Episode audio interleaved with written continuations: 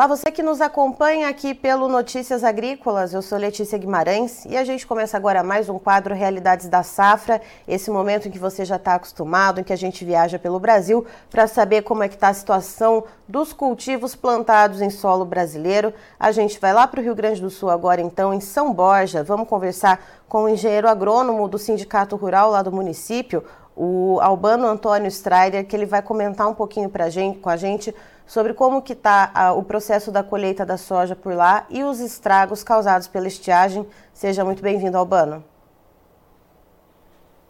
Bom dia, Letícia, e bom dia aos amigos do Notícias Agrícolas. Albano, uh, como é que está o processo, o andamento da colheita por aí? A gente já tem mais ou menos uma área estimada do que já foi colhido de soja em São Borja? É,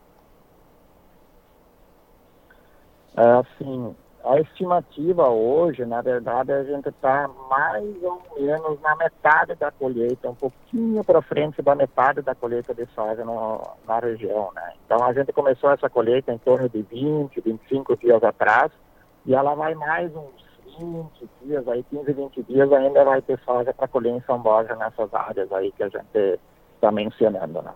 Ou seja, os próximos dias, então, que deve ganhar um pouco mais de ritmo a colheita para entrar na reta final, de fato.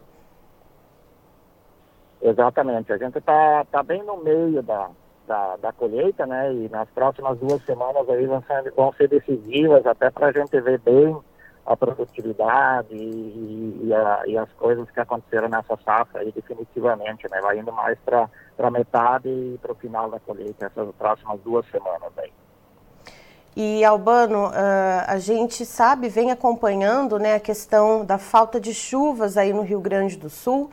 Uh, como que a estiagem acabou afetando as lavouras de soja aí na região de São Borja? Porque a gente sabe que às vezes chove um pouquinho em algum lugar, em algum ponto do estado, vai manchando um pouquinho a chuva, mas especificamente em São Borja, como é que foi o clima no decorrer do desenvolvimento da soja? Geral aqui, Letícia, a gente teve, assim, as precipitações pluviométricas estão abaixo da média, na verdade, desde o mês de agosto do ano passado. Desde o mês de agosto do ano passado, a gente não teve mais em nenhum mês que a gente, no mínimo, chegou à média, em torno de 100, 100 e poucos milímetros. Então, a soja se planta no mês de outubro, novembro e dezembro. Esses uh, meses do desenvolvimento da soja, a partir de outubro até o mês de março, agora, que é o desenvolvimento normal da soja aqui na região, a gente precisa para essa cultura em torno de 550 milímetros para ter uma produtividade boa na região. A gente não conseguiu fechar 200 milímetros durante esses meses. Do mês de outubro até o mês de final de fevereiro, março, a gente não conseguiu, a chuva não precipitou 200 milímetros. Foi em torno de 186 milímetros, para ser mais preciso, durante esse período. Então, na verdade, a gente está com falta de em torno de 400 milímetros aí para o desenvolvimento normal de uma cultura de soja aqui na região. E Albano, tendo uh, todo esse déficit hídrico, Uh, o que que, no que, que isso prejudicou a soja? A gente sabe que, que tem vários estágios né, da, da planta em que é, as quantidades de água ali são essenciais, algumas a planta consegue resistir um pouquinho mais a tempos mais secos, mas com essa falta toda né, de água que você trouxe aqui para a gente, essa informação, o que, que acabou acontecendo com as plantas por aí? Na verdade, desde a implantação da cultura, a gente já teve dificuldades em função de não ter precipitação pluviométrica e umidade no solo pelo plantio, teve produtores que plantaram no mês de janeiro, o que não é normal, né? Teve em torno de 20 a 30% de produtores que conseguiram somente em janeiro implantar cultura. Então, no mês de outubro, no mês de novembro, no mês de dezembro, uh, esses produtores não conseguiram plantar devido à falta de umidade no solo veio algumas precipitações pluviométricas em algumas regiões da região de São Borja, que planta em torno de 100 mil hectares de soja, teve produtores que pegaram umas chuvas, assim, aquelas que você falou, as chuvas esporádicas, localizadas, e conseguiram ainda plantar alguma coisa em janeiro. Então, isso já começou por ali. Depois, o desenvolvimento do soja ele ficou muito aquém daquilo que a gente espera de um metro, um metro e trinta centímetros de altura. As plantas ficaram com 15, 10, 15, 18, 20 centímetros no máximo, né? E com muita pouca vagem. E muitas plantas morreram, emergiram do solo e acabaram morrendo por causa da alta temperatura e exatamente também da falta de precipitação pluviométrica. Esse é o cenário, né, que a gente encontra agora na colheita. E Albano, uh, para além da estiagem, né, teve alguma pressão por praga ou doença ou essa questão da falta de chuva nem praga e nem, e nem doença acaba dando né, na, na lavoura? Na verdade, assim, ó, as pragas aumentaram muito, porque quando fica muito seco na nossa região, isso é uma característica da nossa região especificamente, quando fica muito seco aumenta as pragas, aumenta trips, aumenta ácaros, né, que são as pragas que mais atacam quando o clima fica seco. E o produtor teve que entrar é, aplicando mesmo sem precipitação pluviométrica, ainda na esperança, porque o produtor não desiste, ele quer ver a lavoura lá na colheita. Então o produtor investiu, né, investiu muito nas aplicações, pra, principalmente para pragas. Para doenças, não houve ataque de doenças, muito pouco, a não ser algumas manchas foliares, mas não ocorreu ferrugem, que é a maior doença, que mais dá prejuízo na soja, obviamente que o clima mais seco não ocorreu. No entanto, houve um aumento muito grande de ataque de pragas e também os, as ervas daninhas. Quando fica seco, mesmo com a estiagem, algumas ervas daninhas emergem e elas acabam atrapalhando o desenvolvimento do soja e aí aumenta a quantidade de aplicações de é, dessecantes e produtos para controlar ervas daninhas. Então, esse custo também é aumentado porque o soja não fecha a linha e as ervas daninhas vêm e o produtor tem que entrar aplicando. Então, nós tivemos aumento de custo dessas aplicações de inseticidas e de herbicidas para o controle de ervas daninhas. Então, Albano, para a gente ter uma ideia, uh, em um ano normal para safra de perdão, em um ano normal para safra de soja, aí em São Borja, uh, qual seria a média de sacas por hectare e quanto que se espera colher esse ano, né? A gente, né, você já comentou que está ali um pouquinho a mais, né, de metade das áreas já colhidas, mas já tem alguma parcial para a gente fazer essa comparação, então, uh, do que, que seria o normal para a área e quanto que deve se colher esse ano para a gente saber esse estrago todo da colheita, da, da estiagem, perdão. Assim, Letícia, eu preciso fazer um histórico, tá? Eu preciso tomar como base, para responder a tua pergunta, fazer um histórico de 10 anos. A cada 10 anos, em São Borja especificamente, a gente tem em torno de 3 a 4 anos de safra normal, que a gente chama safra normal, quando a gente consegue colher nas áreas que não são irrigadas em torno de 45 a 50 sacos. Isso já ocorreu há anos atrás, tá? Mas de cada 10 anos a gente tem só 3 ou 4 anos no máximo com essa característica. Num ano normal desses, a gente colhe esses 45 a 50 sacos por hectare. Tá? Nos outros anos, a gente tem momentos muito esporádicos. Pode eventualmente dar uma colheita melhor, mas também ela pode ser menor do que 45, 50 sacos, isso vai depender do clima de cada ano. No geral, não é essa média, mas a cada 3, 4 anos, de 10 anos, a gente consegue colher isso né, 45 a 50 sacos por hectare, mais ou menos. E a parcial, né, tendo em vista essa já metade das áreas colhidas, uh, o que, que se consegue vislumbrar, ao ano dessa colheita? Esse ano, a média dos produtores que estão colhendo essas áreas de sequeiro é em torno de 5 a 8 sacos por hectare no máximo, e muitos produtores não nem fazendo a colheita, porque tem áreas, tem lavouras grandes aí de 500, 800, 1.000, 1.500 hectares que a gente chama de lavouras grandes aqui na nossa região, que é característica uma da lavoura de média, grande porte, que tem produtores que não estão passando a máquina porque não vale a pena, não paga o diesel da máquina para colher o soja. Estão desistindo de colher, inclusive, muitos.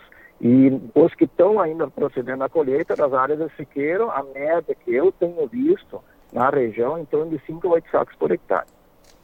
E Albano, tendo em vista essa situação e que a gente já vê essa seca prejudicando as lavouras de grãos no Rio Grande do Sul, já nos últimos dois anos, pelo menos, uh, como é que o produtor esse ano vai fazer para conseguir honrar com os compromissos, Uh, se ele não está tendo essa produção, né, como que ele vai fazer? Ele tem um fundo de caixa para isso? Ele tem acesso a seguro? Quais são as opções que o produtor tem nesse momento? É muito difícil a gente falar, Letícia, de modo geral sobre isso, porque tem casos e tem casos. O grande número de produtores, que eu digo o maior número de produtores, vai uh, ter que negociar né, as dívidas com certeza as empresas, os bancos, todos os uh, envolvidos no setor vão ter que fazer um mutirão de negociação para negociar as dívidas, porque os produtores, infelizmente, já têm o segundo ano de estiagem severa, né, e eles não vão conseguir honrar os compromissos. Isso todos já, todo mundo já enxergou a não ser algum caso específico de alguém que tenha condições financeiras muito boas que podem honrar. Mas 95%, que eu digo assim, um número de produtores não vão conseguir honrar os compromissos esse ano e as empresas vão ter que negociar. Ano passado ainda havia uma situação que havia o seguro vários produtores fizeram seguro e no fim ainda conseguiram honrar os compromissos. Mas esse ano, mesmo com o seguro e que já teve restrições de seguradoras na nossa região devido à estiagem no ano passado, as atividades de negociação que ser muito bem implementadas e muito bem negociadas, porque há produtores que, infelizmente, infelizmente, vão sair da atividade. Eu acredito que em torno de 30%, 40% dos produtores de soja de São Borja que não têm a atividade de irrigação na sua propriedade vão sair da atividade esse ano, porque é impossível administrar esse tipo de situação.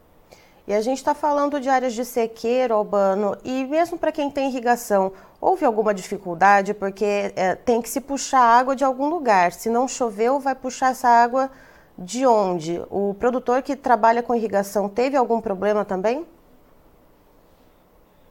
Parabéns pela tua pergunta, Letícia, muito adequada e de momento, ah, assim, eu posso te dizer que os pivôs centrais de São Borja, que as irrigações são por pivô central, né, a maioria deles ficou ah, pela metade da produção também porque não teve água para terminar a irrigação, não teve água para chegar ao final do ciclo da cultura, porque não ocorreu nenhuma chuva para poder ajudar é, essas irrigações de pivô central. O pivô central ele é feito para um ano de deficiência média de chuva. Ele não é, é projetado para um ano que dá essas catástrofes, como a do ano passado esse ano. Então, mesmo que tenha, quem tem irrigação, fica a produtividade pela metade. A metade é no pivô central, a produtividade normalmente é, é em torno de 60 sacos de média, esse ano fica entre 30 e 40 sacos nos pivôs que tiveram água.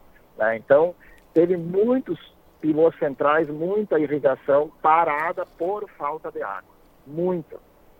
Certo, Albano, é, eu agradeço a sua participação aqui com a gente. Obrigada por trazer essas informações uh, a respeito da região de São Borja. Você é sempre muito bem-vindo, então, para trazer uh, esses dados, né, essa realidade do que está acontecendo por aí. Muito obrigada. Obrigado, Letícia, e obrigado aos amigos de Notícias Agrícolas. Estamos sempre à disposição do Ciência Rural para ajudar a divulgar as informações da nossa região. Tá então estivemos com o Albano Antônio Strider, que é engenheiro agrônomo do Sindicato Rural lá de São Borja, nos trazendo as informações dramáticas a respeito das perdas da soja lá no município. Segundo o Antônio, é, o Albano, perdão, Uh, ele conta que as chuvas lá foram bem menos do que se fala de insuficiente. Segundo ele, o que se precisava para o desenvolvimento da soja seria em torno de 550 milímetros de chuva e não se atingiu nem 200 milímetros. E ele foi bem uh, exato, né? Chegou a cerca de 180 milímetros no período do desenvolvimento da soja. Agora, essa oleaginosa está sendo colhida, cerca de metade das áreas, um pouquinho mais uh, já passou pelo processo de colheita uh, e, de acordo com o Antônio, já tem um resultado parcial de uma perda gigantesca. Uh, quando se costuma colher mais ou menos entre 45 a 50 sacas por hectare em anos em que tudo corre dentro da normalidade, esse ano a parcial que o Antônio traz para a gente, que o Albano Antônio traz para a gente é entre 5 a 8 sacas por hectare em média. E isso nas áreas de sequeiro, como ele explica para a gente. Nas áreas de pivô irrigado, essa, essa a questão da estiagem também afetou bastante, já que se não choveu, não tem de onde puxar a quantidade de água necessária para irrigar as plantas. Então, nas áreas de pivô irrigado, onde a colheita uh, normal gira em torno de 60 sacas por hectare na média de produtividade. Esse ano deve cair pela metade, cerca de 30 sacas por hectare, ou no melhor dos casos, 40 sacas por hectare.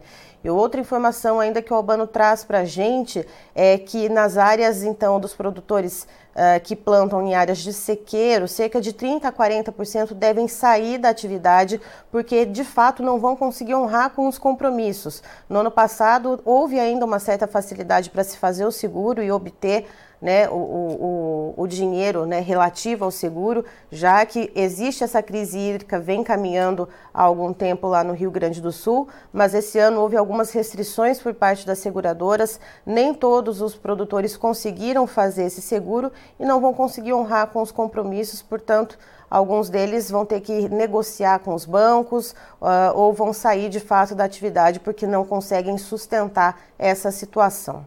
Eu encerro por aqui, já já tem mais informações para você. Fique ligado.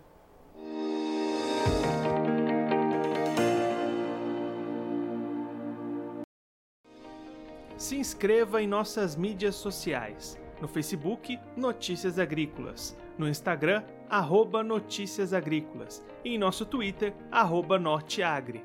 E para não perder nenhum vídeo, não se esqueça de nos acompanhar no YouTube e na Twitch Notícias Agrícolas Oficial.